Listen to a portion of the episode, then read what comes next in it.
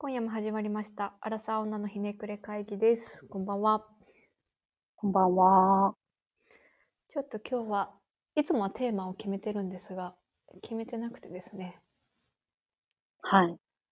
なんか最近ありましたか？服部さん。雑な振り方。ず雑談会ね。はい。です。あの、山口さんに前おすすめされた、おう。おいハンサムのうん。ドラマを見始めまして、はい。そんなに最初、あの、期待しなかったんですけど、なんか山口も、あの、ながら見にちょうどいいよぐらいのスタンスでさ、おすすめしてきたやん。うんうんうん。そうだったね。から、なんかそんな中身のないドラマなんかなと思ってたんやけど、うん。いや、めっちゃおもろいなと思って、普通に、ながら見じゃなく、普通にハマって、今見て、見てて途中なんですけど、あ、本当ですか？ちょっと。はい。私いつも料理見ながら、料理しながら見てるから。いや、でも、わからんでもない。あの、うんうんうんなんていうの、謎解きとか、なんか、ミステリー系でもないし、そうだね。そうだね。なんか、劇的な展開があるわけでもないから、ながら見できんこともないなと思いながらも、うん。思ったより面白くて、あの、今、半分ぐらい見て、早い。はい。ちょっとこのまま見ると、あっという間に全部見てしまうなと思って、一旦やめました。私もこれ友達におすすめされて、そうなんや。うん、やっぱなんか友達におすすめされたものって結構ヒットあるね。あ、でも、価値観というか、好きなもん似てるからかもな。多分そうだと思う。そういうの前提でやっぱ紹介してくれるからかな。せやな。うんい。や思ったよりハマりました。もともとなんかしフジテレビの深夜だったよね。あ、言ってたな。うん。こうんこんなドラマやってたんやっていうことをまず知らんかったんやけど。うんうんうんで、あの、山口さんも入って、ネットフリックスで今見れるんですよね。うん。うん、そうですね。結構なんか上位に来てたから、もしかしたら、ネットフリックスで見たってそうなんや多いんじゃないかな。あ、うんそうなんや。うん。全然知らんドラマやってんけど、知らん人用に、うん今サイトを開きながらあらすじをざっくり言ざいます。うと、はい。まず主人公が吉田鋼太郎さんなんですよね。多分、うん、え、主人公だよな。主人公。うんうん。で、吉田鋼太郎さんがお父さんで、うん。伊藤家うん、の巡る話ないけど、うん。吉田鋼太郎さんが演じる伊藤源太郎さん。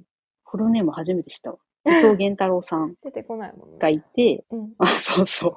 で、お母さん、奥さん役がめぐみさんがされてるうん。っていう、この年齢差どうなってんだっていう夫婦の間に三姉妹がいてう、んうんうんうん。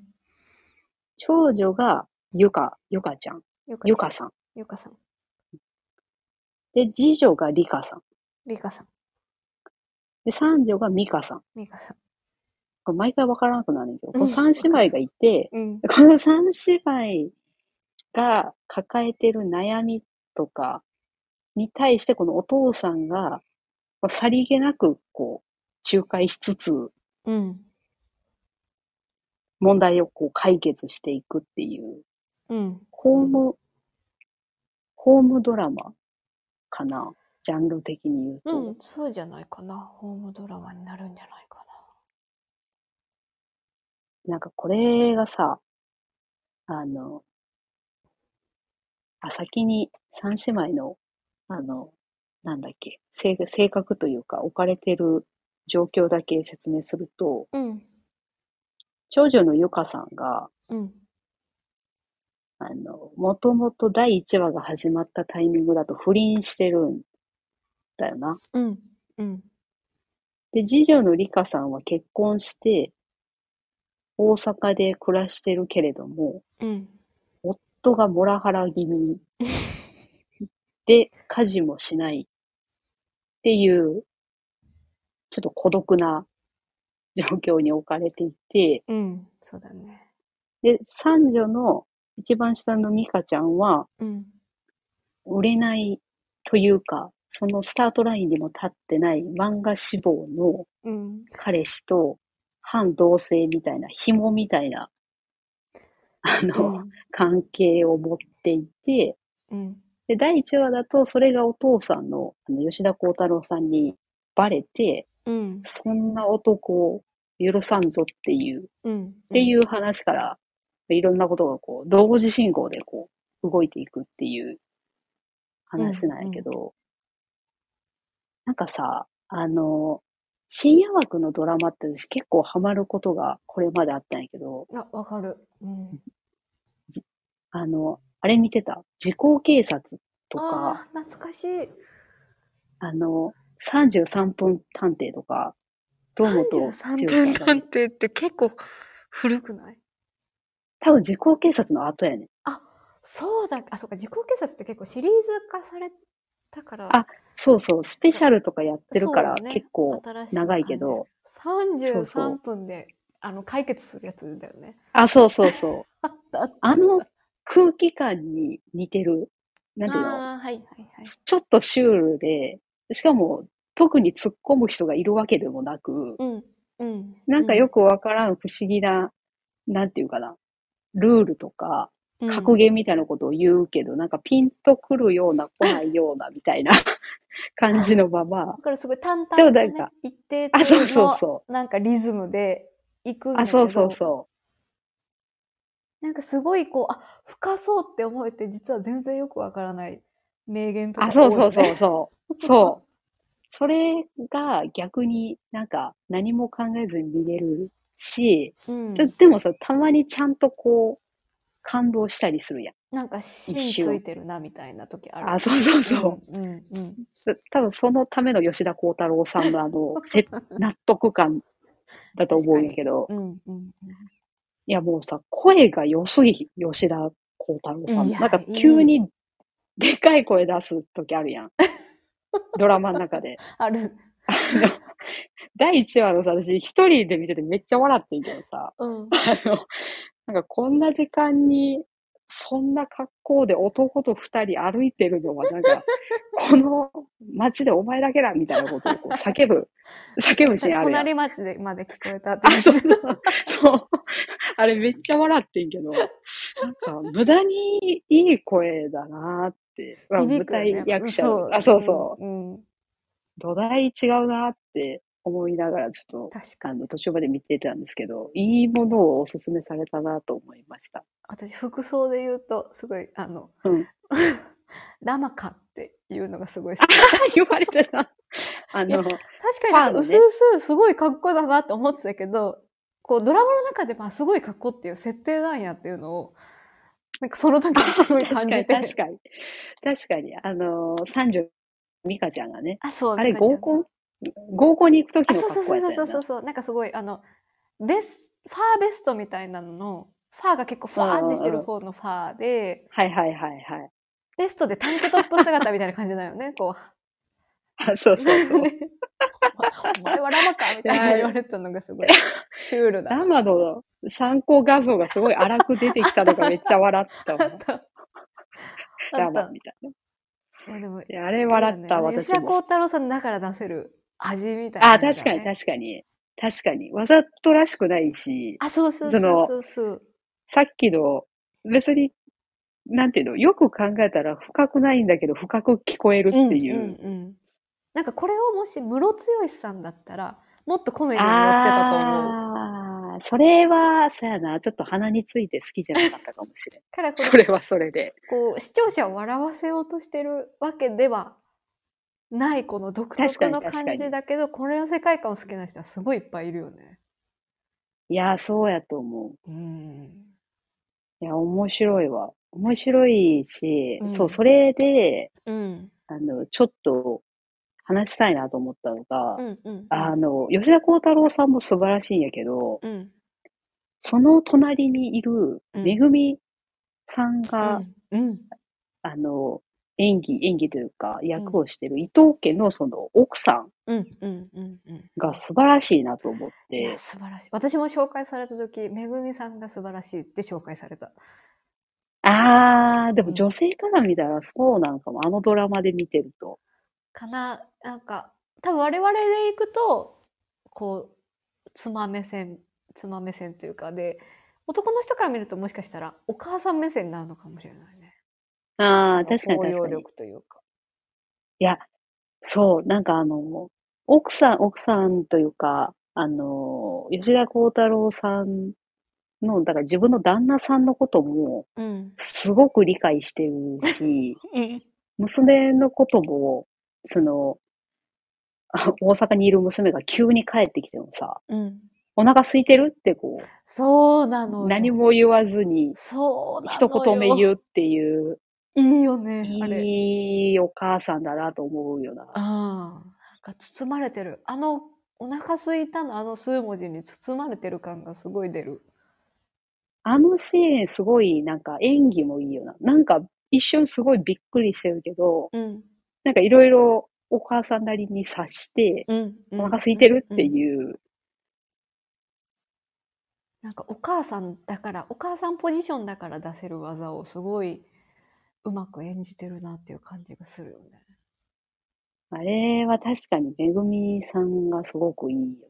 うんいや、みんないいんやけど、あの長女の子もすごい好きやし。えっと、キナンゆかさんかな。あ、そう。そ、うんそもそもあの人もさ、すごいいい、いいキャラというかさ、うん。いいいいドラ女優さん。マいっぱい出てるよね。うんうんうん。そう、多分そのイメージがあるからうんなおさらやと思うんやけどあれいいよななんか、細かいとこで言うと、うんそのお腹空いてるの直前に出てきたご近所さんの カシューナッツ買いに行かなきゃっていうくだりとかもすごい笑ったけど、なんかああいうちょっとこうね。そう。なんかあ。あ、わからん。よく見るけど。あの、渡る世間は鬼ばかりに出てくる。はいはいはい。あ、出てくる。うん。そのイメージなんやろうな、多分。ちょっと名前わかんないけど。なんか、テレビでうん多分カシューナッツ取り上げられてたんだろうな、みたいな。だからすぐスーパーに買いに行くんだろうな、みたいな。すごいね、すごいテレビとの影響とか、これ儲け話なんだけど、なんか、一緒にやってみない？みたいな、すごいこあ、そうそうそう。影響受けやすう、いそう、影響を受けやすいのを、あしらうめぐみさんみたいな。そうそう。あれがさ、あの、めぐみの返しとさ、うん。長女の返しがさ、うん。あ、次女か。全く同じっていうのあ、もはいはいなんかはい。すごい細かいけど、あー、なんか、いいなってなったし、うん。なんかそう、感動シーンを感動シーンだけでなくて、その笑わせつつ、ちょっと感動させるみたいなのもすごいバランスとしていいなってうん。うん。うん。うん。思った。なんかそれぞれのその3人の置かれてる境遇ってこう、暗く書こうと思ったら書けるもんね。その、モラハラされたり、浮気されたり。確かに。確かに確かに。途方もない彼氏が、あの、夢を持ってる彼氏がいたりとか。いや、せやな。うーん。確かになミカちゃんの彼氏、好きだな あの、漫画家志望の彼氏。あー、あれもさ、うん。もう一人対比的に新しい彼が出てくるやんか。うん。うんすごいバリバリのキャリアっぽいイケメンの。いわゆる、なんか、高物件というか。あ、そうそうそう。うん。でもちょっとモラハラっぽいやん。うん。あの、人間としてちょっと冷たいというか。うん。うん。うん。あれでも見ててさ、多分10代とかで見てると、うん。えー漫画家志望の、まあ、お金ないけど心優しい、あの、タイプも似てる前の彼にしなよとかうん。思いそうやねんけど、うん。今の年になって見るとどっち選ぶんが正しいんかなって正直思っちゃうなと思った難しいね。お金がないやん。多分今後もないやん。ないし、お金返してくれないもんね。いや、そう。あそうやね。完全に紐になっそう、てる。2万円返してもらってないから。あ、まあ、利子ついて2万円だったかな。なんか、え、そっからどう幸せになるってちょっと思ってしまう自分もいるなと思って。そうよね。ラーメン食べるとき裸だしな。いや、あれ意味不明やったけど、どういうことっていう。わかんないけど、ポンコツ具合を描写してんのかなって思ってた。あとあの、お互いに、うん。あの、おそらくエッチ終わった後に、うん。あの、ベッドの奥側から、うん。こう頭上をは全裸でこう、またいでいくっていう。そうあれも本当の頭上よね。もう、本当顔の上を、まあ言えばその、ね、み、丸見えだったよね、あれ確か。いや、丸見えやったな。うん。まあ 無理だよ無理だなーってなるよなな。でどうやって育ったらああなるんだろうな。紐体質すぎるっていう。うん。そうだね、確かに。もう笑わせてもらってるけど。うんえでも今のところ、あ、長女もいいけど、そうやな、三女が一番展開としては途中やからさ、うん。気になるかうんな。うんうんうん。ミカちゃんがね。うんあともう一個さ、うん。細かいけど分かるなってなったんがさ、うん。あの、吉田幸太郎さんが働いてる、吉田幸太郎さん確か部長かなんかなんやな。うんうん。あの会社の新人の、あ、取引先の新人の子が、うん。あの、自分の上司と一緒にやってきて、うん。で、新人の子がちょっとこう、チャラい感じの、ちょっと常識がない感じの、うんうん。あの、うん髪の毛こう自分でこう携帯見ながらいじったりとか、うんうん。これちょっと言葉尻軽かったりとかうん。して、それが、まあ、吉田幸太郎さんは外部の人間として見てて、おって思いつつも、あの、特に指摘もせず、うん。そのまま3人であの、お蕎麦屋さんにご飯食べに行くっていううん。流れでさ、うんあの、何頼むってなった時に、あの、吉田さんと、あの、うん大森さんっていう、その、取引先の、よく、あの、お仕事一緒にしてる、うん。まあ、言ったら上司は、焼きそば、同じもん選んでるのに、うんうん。うん。そんな中、その、新人の子は、うん鍋焼きうどんって そう。言った時の、あの、心境、その、うん。上司よりも高いものを頼むなって思ってる吉田さんと、うん。来るのも遅いし、食べ終わるのも時間がかかるぞ。暑いからっていう、あの、大森さんの、いや、わかるなーってなんかいやあの、仕事でさ結構ああいう時あるやん。あるある。選ぶ時にさ、うん。なんか、結局その、新人の子は、まあ、それを察したのかはなぜだけど、ニシンそばっていう別のメニューにうん。変えるんやけど、なんか、すごい細かいけど、ああいう心境と自分がそう思われないようにメニュー選びをするっていうのは、あるあるだなーって。いや、そうだね。一番安いの頼むもんね。確かに自分あ そうそう。あと、すぐ来るもの。うんうんうんうん。すぐ来るか食べ終われそうなもの。隣の鍋焼きうどんが美味しそうだったよね。持って。そうそうそう。なんかそれもわかるなって思って、その新人くんの、あ、美味しそうやな。確かに。みたいな。もう多分来る、来ないであろう、この店の。美味しそうだな確かに確かにあそうやな気持ちもなんかすごいわかるなと思った。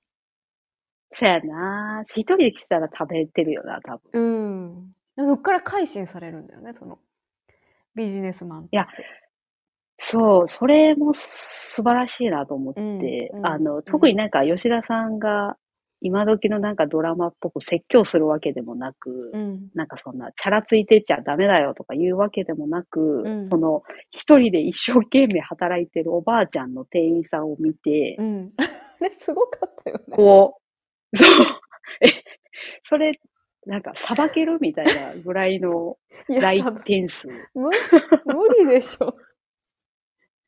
だえ、旦那さんと二人、奥様と二人でやってるのに、すごい、もうお昼満、満席になって、しかもあの、配達の注文も3件ぐらい入ってて、少しお時間いただきますで、誰が行くんですかって言ったら、あの、旦那さんが行くんだもんね。いや、無理だろうって思ってた。いや、その間お店どうすんのっていや、そうそうそうそう。奥さん作れるのかなとか思って。でもあれ、いいよね。そう、そういう姿勢とかを見て、うん。で、まあ実際その作られた料理、ニシンそば食べてう、んうんうん。ちょっとこう、心の変化が起きるっていう、あの、うんうんうん新人くんのあの描写もなんかさりげなくてすごくいいよなと思ってな。やっぱりこうさ、ドラマってさ、なんか、熱く語られたり、よくするけどさ、うんやっぱそういうの見るとすごい一気に冷めちゃう。いやー、わかる。うん。わかるわかるからやっぱりさりげない描写っていうのは、すごい大人が見るドラマとして大事なんだなって最近。からやっぱちょっと見るドラマが変わってきてる気もするね。いやー、せやな。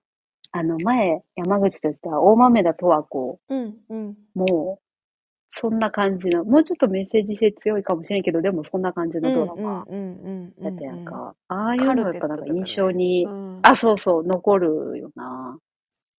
なんかこう、なんだろ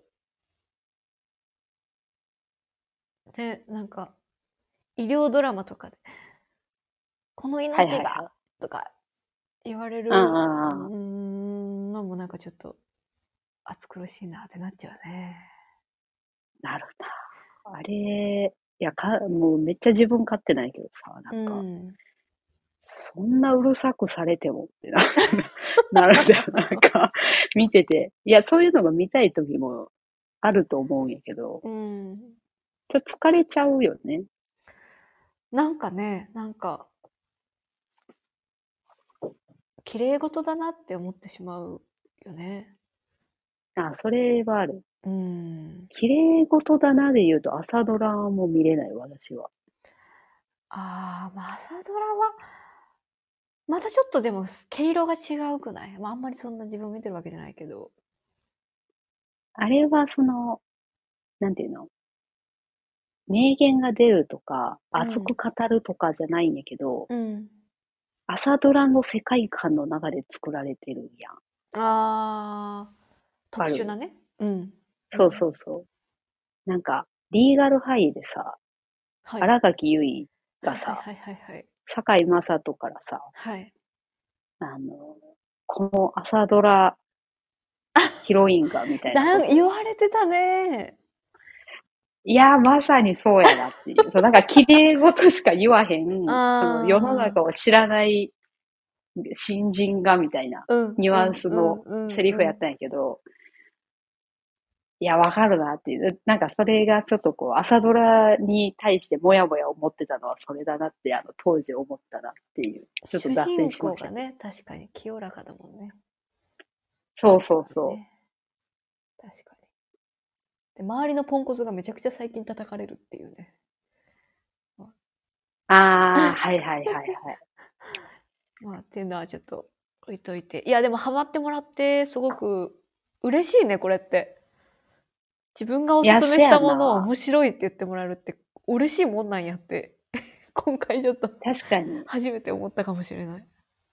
こうやってあの、感想、あそここうだったよね、みたいな話できるし。うん。いいですうん、うん。いおもろい。面おもろいし、あと半分ぐらい残ってるので、あと半分もちょっとゆっくり見たいなと。そうだね。ちょうど疲れて、なんか集中したくない時に見るのが いい気がする。いや、せやな、せやな。うんあんまり、せやな。感情の起伏もなく、うん。で割と癒されるドラマだなとぜひ皆さんも見ていただきたいです、ね。そうやな見てほしい。最近山口さんは何かありますか？最近ね、そうですね。悲しいお話になっちゃうんだけど、ちょっと、おい、ハンサムら話のが落差がちょっと激しいんやけど、あの、夫の実家で飼ってた犬が、うんうん。ちょうど先うん週、ちょっと亡くなっちゃって、えー、あの、千葉県？あ、そうそうそう、もう本当に、はいはいはい。だん私の夫と、まあ、知り合って、うんお互いうんのうん。アイ LINE のアイコンが実家の柴犬っていうのですごいこう距離が縮まったりとかああ。顔合わせではいはいはいはい。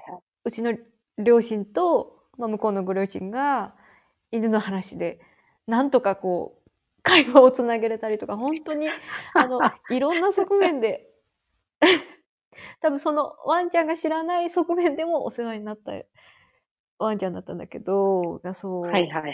亡くなっちゃってすごい、まあ、悲しいなと思いつつもう16年も生きてたから、結構こう犬としては寿命的なものがもう薄々気づいてたから覚悟はこう全員がまあできてたっていう感じだったんやけど、ああ、はいはいはいはい。うん。なんかそこでさいやまあこんな話なのにこんな話をするのはまあどうなのかって思われるかもしれないんですけど、うん。あのーまあ、仮装に行く前に、その、はいはい。骨壺をうん買いに行くっていう話を夫がしてて、はいはいはい。で、夫がまあ何気なく、その買いに行く予定のところの骨壺いくらなんかなってネットで事前に検索してて、うん。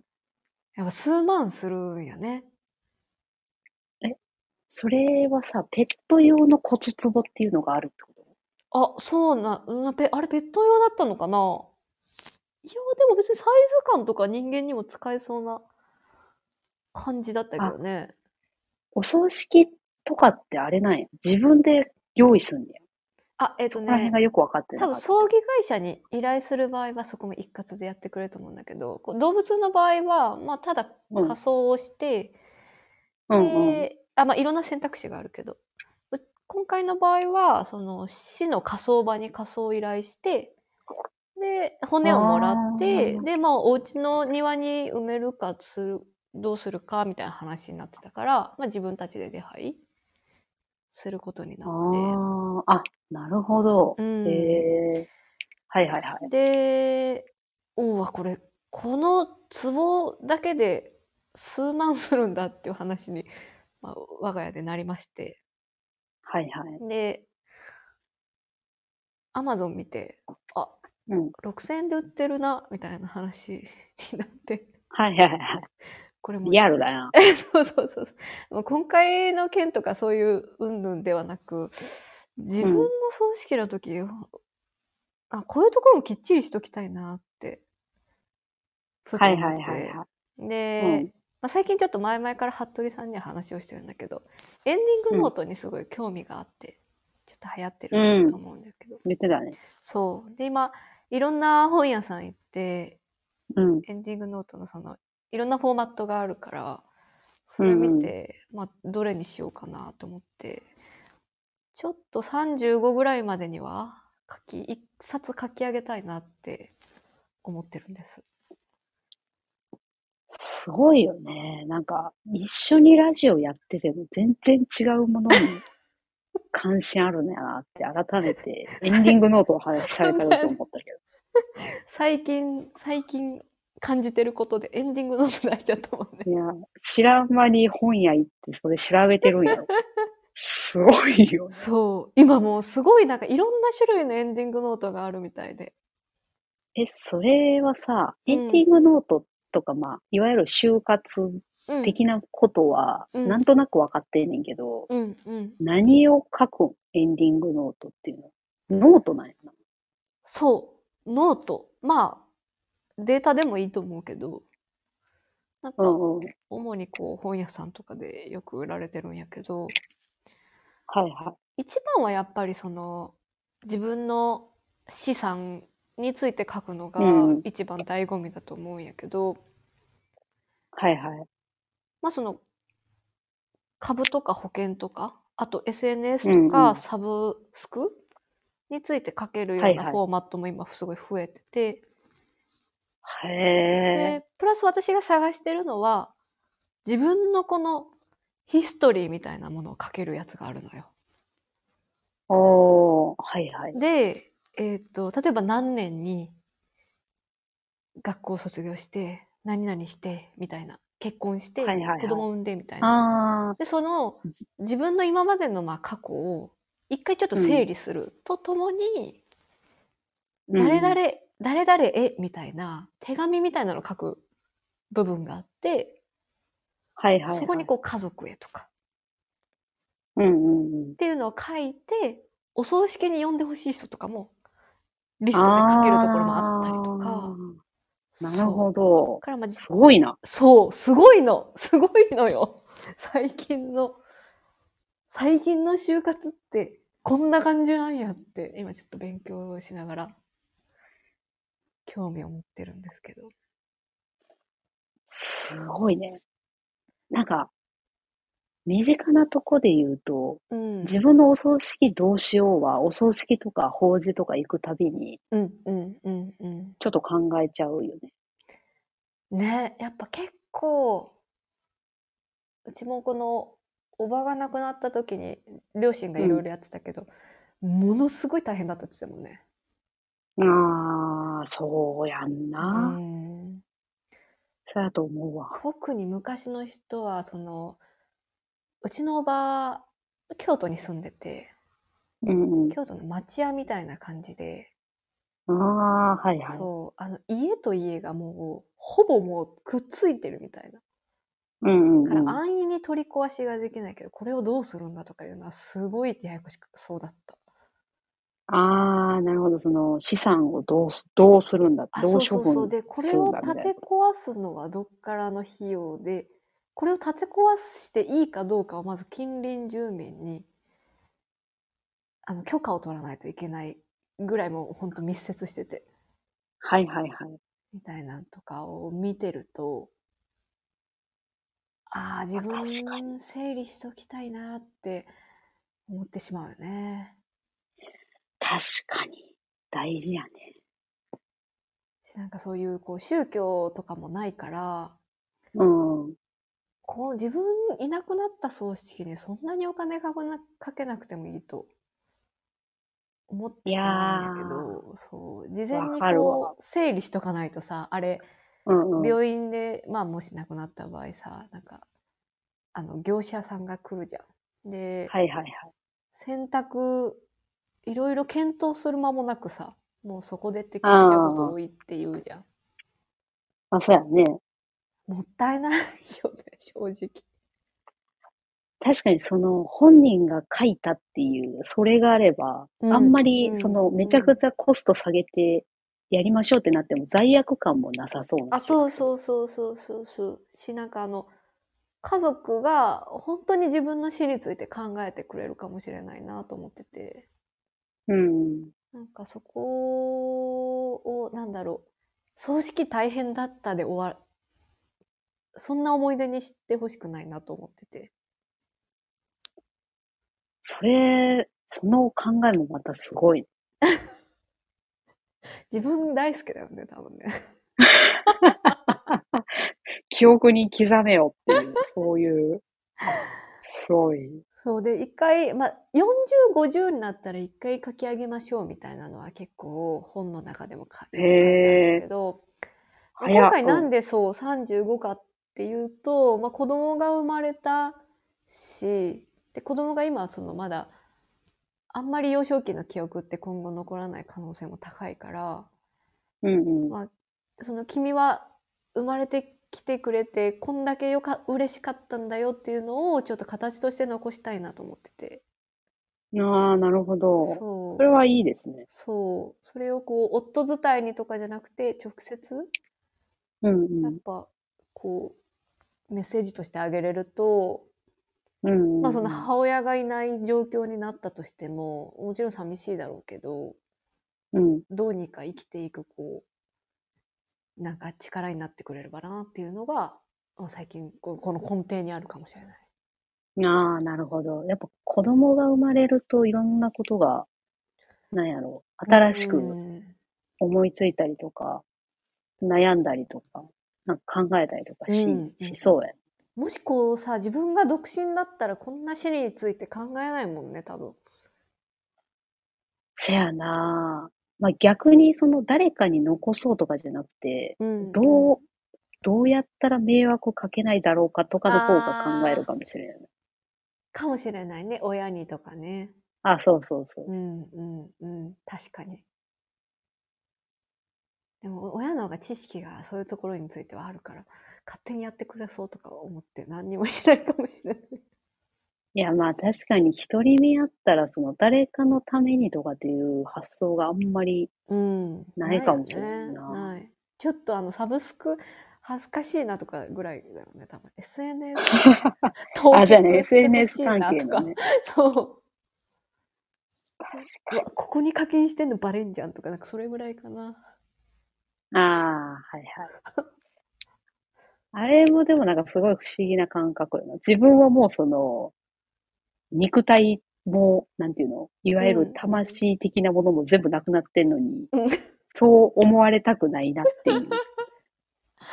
いいものとしてね、記憶に残そうっていうのに、残ろうという。すごいあるよね、こう。強い自我みたいなのが。まあ確かに、でも生きてるうちで言うと、やっぱり、な、あの、美しいまま死にたいなとか。そうだね。思っちゃうよねなんか一個いい、いい思い出だけ覚えててほしいなって欲が出るよね、やっぱり。いやー、確かに。でもエンディングノート40代までには一度っていうのはすごい早いよね。もう 10, うん10年もないやん。ない。切っちゃったね、10年ね。は早い。しかも人生100年時代って言われてる中で。確かに、60年あるやん、みたいな。え、そうそうそうそうそう。60年にゾッとするけど、そんな生きなくていいけどってなるけど。でもまあ振り返れるっていうのと、将来もう一回考え直すにはすごく有益だなって思うね。ああ、確かに、でも、いろんなことを忘れていってしまううんやん。30歳でも忘れてんのに、60歳とかだったらどうなんねやろいや、そうよね。すっごい忘れてる。その、20代前半に自分がどう思って何をしたか全然覚えてなくて。せやな。うーん。なんかそれをこう、言葉にするというのはとてもいいものだなと思ってて。ああ、なるほど。すごいね。それ出来上がったらまた教えてほしい。それを教えてもらいながら私も書くわ、じゃ でも、ちょっとね、一個課題があって、あ。うん。この丸っとした個人情報をどうやって今後管理していくのかっていう。ああ、確かに。夫にも見られたくはないし、まだ。ああ、それの方が困るな。防犯っていうより。そうそうそうそうそう。まあね、ちょっと泥棒のこととかも考えると余計そうだけど。え、サイズ的に言うと、あの、いわゆるノートのサイズ。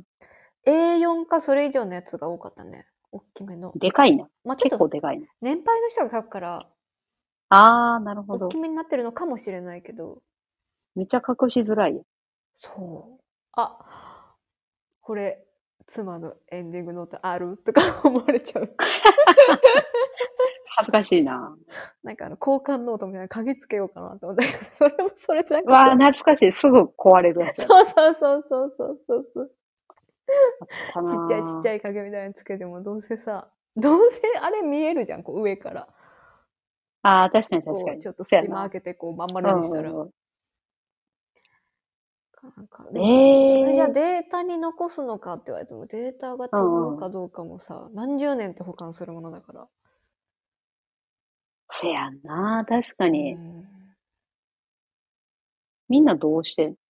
まあでも普通にノートにして多分保管してるんだよな。そんなご高齢の多分、まあもう少しね、高齢だから、お一人の可能性もあるし、ねああ、なるほどえ。うね。んうんうん。かなと思うんだけど。いや、クラウドベッドに上げて、に差し、うん。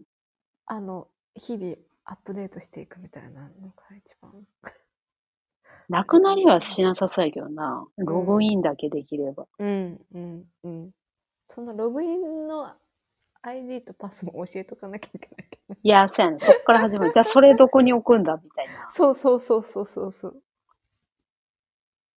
だからその、この課題、課題がちょっと解けたら、書く方に移ろうかなって思ってるんですけど。なるほど。ベッドのさ、うん間に差し込めば。あー、今ちょっと、娘ちっちゃいからな、多分見つけますと思うんだよな。ああ、なるほど。宝探しのように。いや、でもベッドの間に差し込むとして何かあった時に取り出せないというか気づけないからダメやな。そうよね。そうなのよ。もう言うしかないんじゃない？これはエンディングノートです。見ないでくださいと。絶対に見ないでください。すごい鶴の恩返しみたい。見ちゃう人間の心理として。で、私が何かあった時はこれを、ここにあるんで見てください。ああ、そうだね。きっと多分そうするしかないんやろうね。そうよな。うんなんか、だって、本当にぽっくり死にましたみたいになったら、その場でお葬式決めてくれとかなったらさ、あーうんうんうんうんうん。なんか、終わった後に、エンディングノート実はあったわ、みたいな。めっちゃ安く抑えてくれって書いてあるけど。予算2倍いってるとかありえるかもしれないもんね。ああ、なりそまあもう少し年配に、それこそ高齢者の世代になったらもう、お葬式のお金先に払っとこうかなとも思ってるけど。う。ああ、なんか最近そういううんのんあるらしい。多いらしいですね。そう、段取り先にやっとくみたいはいはいはい。な感じで、やるのもいいかなと思ってます。すごいな面白いななんか、全然違うことを普段考えてるなと思う。そうだね、確かに。死について考えてるね。早いよね。うーん、なんかこの、なんだろうな、この、なんだろう、引き継ぎ、ちゃんとしようみたいなこの感覚と一緒な気がするな。会社で。ああ、仕事とかの？そう。そうそうそうそうそう。なんか結構すごい嫌で雑な人が。ああ、いるな。ううん。ん。なんかきっちりしたいっていう変なところの豆さが多分出てるのかもしれない。でもマイナスにはならんから、いいですね。うーん。きっと多分、や、やる人、今後も増えていくだろうしね。その、ああ、そやな。うん。なんか昔はその迷惑をかける方が、なんだろう。あ迷惑かけないなんて水臭いよっていう発想も多かったらしいけど。はいはいはい。もうない、あんまりなくなってくるだろうね。そういう考え。せやな。なんかああいうお寺とのつながりみたいなのもすごい薄くなってきてるやろううしな。ん。お墓もね、なんか、うちも実家にお墓あるけど、もう、守ってはいけないと思うって伝えたしね。ああ、確かに、お墓に入りましょうみたいな感覚って、なくなっていきそうな気がするよね。しかもその、近所にあればいいけど、な。で、せやな。大遠かったり体する、そう、田舎とかにあるから。確かにな。っていうふうに最近は考えて思いました。すごい深い話に なりました。おいハンサムから。おいハンサムからね。うん、いや、おいハンサムもね、なかなか刺さる部分もあるからね。いやー、確かに。うん。ふわっと見れたりするけど。そやな。あの、結婚ってどういうものですかの質問の答えとかもすごい良かったよね。えっ、と、次女がしたやつかな。えー、三女の子がミカちゃん、がした。うん。美香ちゃんが実家に彼氏と別れたくて帰ってきて、うん、うん、うん。結婚ってどういうものですかってお父さんとお母さんに聞くっていうので、なんて吉田。さんが、うん。私はこのボールペンをうん。キャップを外してうん。文字を書くけど、うん。たまにキャップがうん。ペンについたままうん部。屋に放置されてることがうん。あると。うん。でそれを見たときに、あ、私は一人でうん。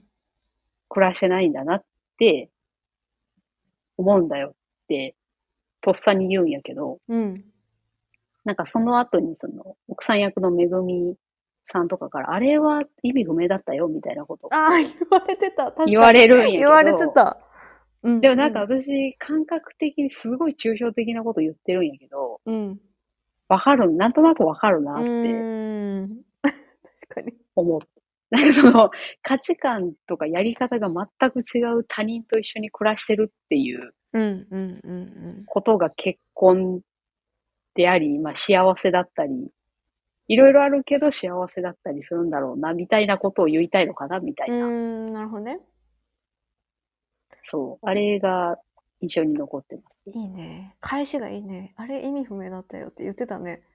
そうそうそう。私よくわかんなくてちょっとスルーしちゃったんだな、そこ。いや、なんかか、めっちゃ抽象的なこと言ってんな、なんか分かりそうで分からんなって思いながらも、うんうんうんそのセリフだけは、あ、うんでもなんかなんとなく分かるなってうんうんうん思った。だそういう節があるからかもしれん。あの、ふとした時に。ああ、感じることがね。あ、そうそうそう。うんうん。そうちょっと、おいはん様の話さらにしてしまいましたけど。いいですね。ハマり具合がすごく感じれて、私も嬉しいです。残り半分も楽しみに見させていただきます。ネットフリックスで見れるのでね、ぜひ、せや見なていただきたいなといや、ありがたいです。はい、思います。ということで、今回はちょっとテーマを決めずにお話をしてみました。またはい次回もお楽しみに。さよなら。